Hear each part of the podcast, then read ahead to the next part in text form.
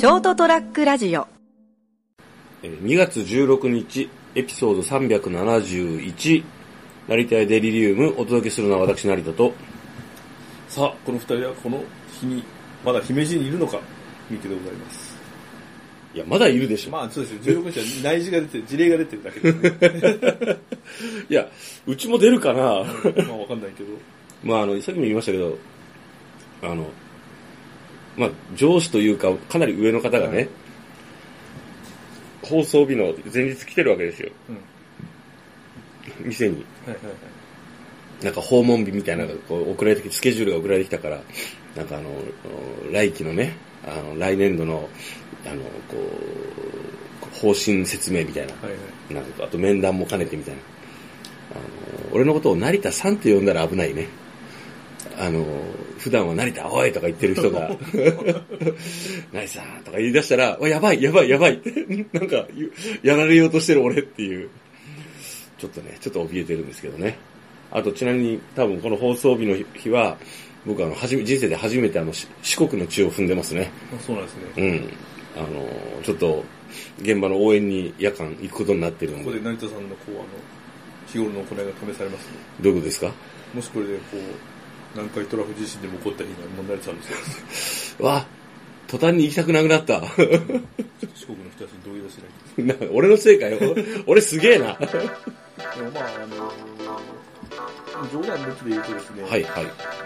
日本全国どこでも災害は発生するけど、やっぱ災害の発生する可能性の高い地域っていうのはやっぱあるじゃないですか、当然今の四国とかですね。はい、はい。30年以内に60%とかですね、うん非常に曖昧な微妙な数字ではあるんだけども、はい。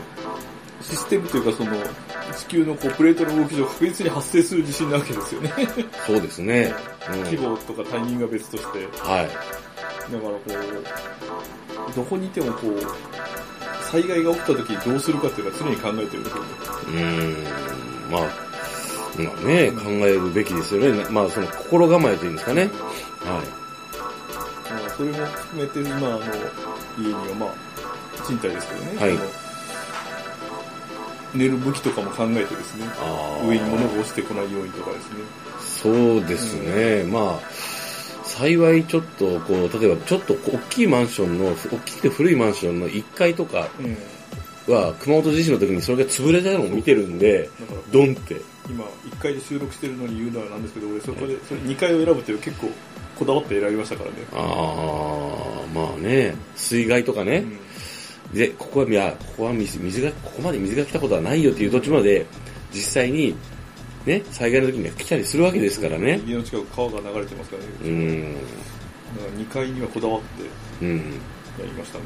あーそうですね、まあまあ、何、何らか、例えばまあそれ、パッと持ち出せるようなセットとかね、はい。メガネを常に俺の場合はこう、あの、よ、手近にサブを用意しとくとか、ね靴を例えばもうあの、すぐと手に取れる位置に置いておくとかね。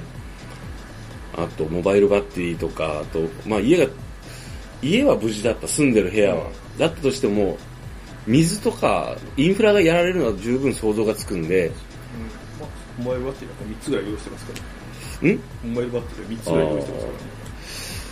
あとあれですね、僕あの、とにかくあの、熊本震災の時に、あの、トイレの水が流せないのがこんなにきついんだと思ったから、うん。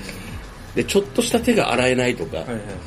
ああいうのがなんかちょっと結構地味に響くなと思ったんで、トイレには常にあのペットボトルで水満杯にしてギュッと置いてるけどね、あの、よっぽどの、ほん本当はもう壊,よ、ま、壊滅的でなくて、インフラがやられてちょっとあの、ガラスが割れる程度の揺れだったら、なんてことはないですよ。あの、下水管とす、下水管がさえ無事なら、とりあえず使えるじゃないですか、流せば。だから、そそれは考えてるかな。まあ、やっぱ電気と水が止まらないぐらいのしレベルが一番いいですよね、なんかあっても。うんそうですね。まあ、水が止まっても、まあ、とりあえず、飲み水は割と備蓄しておく方なんで、うんペットボトルで。あと、あの、その、飲めないけど、その、生活用水に使える水っていうのはある程度用意してるから、まあまあ、一週間とはいかんけど、まあ3日あればなんとかなるレベルだったらいいんだけど、それ以上になるときついかな。まあ、四国とか行くとですね、うん。その今日、今この瞬間かもしれなければね、まあ、うん地球の時計で言えば、あと10年、100年でも、あっという間の世界ですから、そうわかんないですまあわかんないですけどね。もう、熊本地震であんな地震があるなんて思ってもなかったからね。まあ、実際はこうやってこう、来る来ると言われてる奴らが、うん今の現代人が生きてる間には来なくて、100年後かもしれないからですね。まあ、ごっついの来るかもしれんしね、なんとも言えないんですけどね。まあまあ、まあまあ、やっぱり可能性があると言われてるところに行くわけですから。はい。あ、俺？はい。一日だけだよ。まあ、わかりますけど、その1秒ですよ。はい。ことが起こる。はい。じゃあちょっと、心していきたいと思います。逆に成さんがね、四国に行ってる、そのタイミングで姫路で何か起こって、いや俺いなくてよかったってなるかもしれないから、ねまあ、いなくてよかったとはならんけどね。自分の担当する現場があるから。はい。まあ、この、この間ですね、その自分の担当する現場で、結構あの、土木系の工事やったんですよね。はいはいはい道路のアスファルトをこう剥がして、敷き直したり、結構広い範囲で。で、まああの、今まであまり、俺の担当する工事じゃないんですよ。はい。あの、本社の方で受けて、はい。まあ、その工事部と言われるところがね、あの担当してるんですけども、まあなんかあの通常使わないこう地元業者さんをまあ積極的に使っていきましょうと協力し合いましょうということで、あの来たんですけど、その時の舗装屋はい。が言うこと聞かなくてさ、あの、なんていうんですかね、あの、えっ、と、僕たち割とその、ね、あの、会社の規模的にも、うん。その結構うるうるさ型が多いんで、はい。まあその、安全やっぱり第一、うん。スピードよりも、どっちかというとその、いかに安全に、あのーやるかっていう問題を起こさずに、それが最優先だから、はい。あの、工程表とか、きっちり組むわけですね。で、あの、それを共有して、いろんな方の承認を得た上で、じゃあこのス、こういうスケジュールでこういう工事をしますって。ちょっと余裕を持たせてやるわけですよ。で、そのためにこう、いろんなところを規制をかけたりするんですよね。はい。で、あの、ご協力をお願いするためにこう、いろいろ張り紙を出したり、まあ、周囲にこう、あの、住民の皆様にもね、はい。はい。あの、告知をしたりして。ところがその、その地元の業者さんだから、うん。そのなんていうんですかね、そういうやり方に慣れてないんですよ。とにかく早く早くとっとと終わらせりゃいいんだろみたいな。で、勝手に工程を変えるんですよ。うん。日程とか。聞いてねえよとかいう、こちらはそのつもりで全部お伝えして、俺俺ちょうどクッションだから、はい真ん中にほら入って調整役なんで、え、なんで今日やってないの？って。今日ここまでやるんじゃないの？って言ったら、いや、なんか急に変わったみたいな話になったりして、でも、クソだと思いながら、あの、で、あの、そっちが、そっちもなんかな、もうあいつらなんだかなと思いながらやって、今度別のところやった時に、えっと、じゃあこの区画を先に規制して、あの、アスファルトを掘り返しやり直して、でこれが終わってから、こっちを掘ってやりましょう。そうすれば、こう、迂回路ができて、あの、ご利用の皆様にご迷惑がかけないから、で、こう、渋滞の発生を抑えることができるっていう前提でやってたのに、なんかあの、見に行ったら両方とも掘り返してて、うわーと思って、何やってんだよっつって。で、もう、そうなってるからしょうがないじゃん。でも行って、ここ、通れるのはここに、ここ、お前らここに立てっつって、でやったんですよね。で、昼から、なんか、ライン引きの工事別、別工程をやるって言い出して、で、いや、やるのはいいけど、あの、どういう風な動線を作ってやるの？みたいな感じを話してて、こういう風にやるらしいですって聞いてて、現場に見に行ったのよ。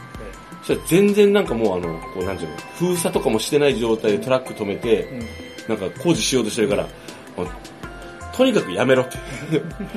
あの、もう工事中止にするっつって。あの、こんな状態で、あの、きちんと封鎖もしてないし、交通誘導員もよく分かってない状態で、こあの、させられないよっつって。工事もうできないよっつって。なんかもうあの、そしたらなんかこう、なんかね、その下請け系の、まあ、協力業者さんとかね、の、の協力業者さんで、こう、そういうこう、舗装屋さんみたいなのが来てて、なんかそれのね、なんかね、なんかね、に二代目の社長っぽいやつがいたんですよ。なんか、後から聞いたらそその、そう言ったんだけど、じゃあなんか、あの、いや、俺がここで交通誘導するからみたいなこと言うけど、いや、さ足りないっつったよ、交通誘導員が。いやわしかも分かってないって。え説明してないでしょ、つって。やるから、みたいなこと言うけん。とにかくじゃあ封鎖をきちんとして、配置して、それが確認できてからやれ、やれよ、つって。俺言っとくけど、俺の工事じゃないんだよ。俺の売り上げでもないの。ただ、俺の現場でやるから、とにかく事故を起こしたくないと思って。で、なんかその、メガサングラスかけたやつがこうやってこんな交通誘導し始めたけど、ちょっと待ってっつって、やめろっつって、あの、人参ってわかるかな？あの、あの赤い棒。はいはい、ライトセーバー。あれを、俺も、うちが持ってるやつを、マント渡して、ちゃんとやれよっつって。やるならちゃんとやってくれっつって。もうね、その後こう、まあ、うちの上司とか本社の人に、あの、もう、あの、あそこの業者出入り、出入り禁止にしてくださいって。もう、もう絶対二度と入れないって。もう、俺がいるうちに、あの、あの、あいつら、俺の担当する部署、現場には、あの、入れませんっつって。宣言した。もうほんとね、あの、言うこと聞かねえ、こいつら、と思って。だからさ、あっちとしたら、うんもうその、下請けで受けてるね、作業の一つだから、とにかく早く終わりたいだけなんよ。さっさやって。そうそうそう。で、あのーうちが言ってるその安全第一で、おあのー利用者の方とかね、あの通行者の皆さんにご迷惑をかけないやり方っていうのは時間かかるんですよ。はなんだかんだ言って、どうしてもね。で、待ち時間が増えるのね、向こうもね。で、日程もかかるのよ。でも向こうにしたらその分余計な時間とお金がかかるじゃん。い。はい。だけどさ自分たちの都合でしようとするんよ。で、その元請けのでも、人たちは、えいつの間にかいなくなってたりするんだよ。もう大概にしろよと思って、担当者の、その現場監督というか、その、その工事の担当者の、ね、自分の会社の別の部署の人よ。ちょっとすぐ呼んでっつって。ま、まず電話してすぐ呼んでよっつって。あいつらの仕事そこで現場監督することだろっつって。もうと思って。もう二度とや。絶対入れない。もうたとえなんかあの、しれっとそいつらが来ても、あの、中止って言って返す、俺。絶対もう、もう、あの、させない。俺の現場にはもう、いもう、一歩も踏み入らせない。とも思いながらね。しかもその日、あれなんですよね。あの、俺が担当している機械の入れ替えの工事もやってたりとか、はいはいなんかね、三つぐらい並行してやってたんですよ。もうそのせいでね、なんかね、もう、あのー某先日ですね、もうくったくたでした。1月の31、31日。30日だったっけ？もうあの日は疲れた。朝から嫌な予感がしながら出勤したんだよね。うわ、今日ちょっと大変そうだなって。想像を上回る大変さだった。言うこと聞かんし、こいつらとか思って。いやー、本当ね。なんかあれですよね。はい。まあ、職種は違えども、分かってるこう忙しさの時ってもう憂鬱ですよね、朝から。うん、なんか今日大変なんだろうなと思ったら、ちょっとね、あの、こう、そっち系の大変さだったので嫌だった。あの気を使って大変とかじゃなくて、あの、イラッとする方。あの、なんなんだよこいつらっていう。ちょっとね、あの、思わずね、すぐやめろって。あでも、まあ、とはいえ、え言えないじゃえないですか。はい。そこはね、抑えつつ、うん。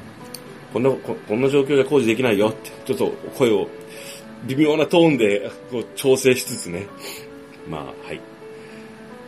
まあ、いい勉強になりました。久々にね、そっち系のね、あのー系の工事あんまり自分で担当してないし、現場でもなかったからね。で、やったことあるけど、あんな奴ら来なかったもん。たくもう、あ皆さんもね、それぞれ、まあ、職種、業種ね、あの、生活する地域は違えど、いろんな、えー予想外のね、困難が待ち受けていると思いますが、どうか皆様ご安全でお過ごしください。ね、最後は人ですからね。そうなんですよ。はい。というわけで、お届けしたのは私、成田と、今回はあんまり喋るテーマがなかった三池でございました。すみません、ちょっとあの、怒りを思い出して、そのテンション高めでおお届けした成田デリズムでした。おやすみなさい。ST-radio.com ショートトラックラジオ